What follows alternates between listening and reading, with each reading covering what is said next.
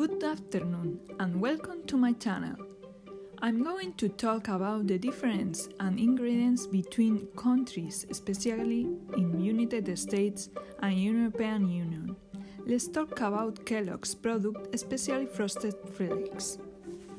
Many chemical substances are allowed in United States for cattle industry and food, but these substances are forbidden in other countries like European Union.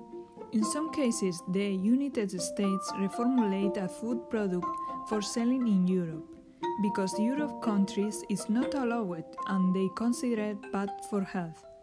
Let's go to see the difference specifically between United States and Spain.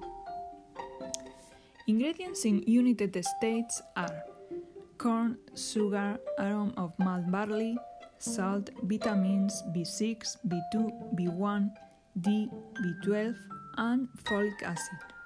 Ingredients in Spain only are corn, sugar, aroma of malt barley, and salt.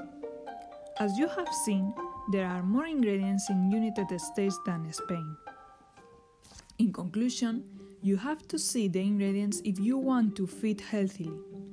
In addition, it's very important to know what we eat because there are some ingredients that can be harmful for your health and cause a disease. So, we be careful when you go at the supermarket.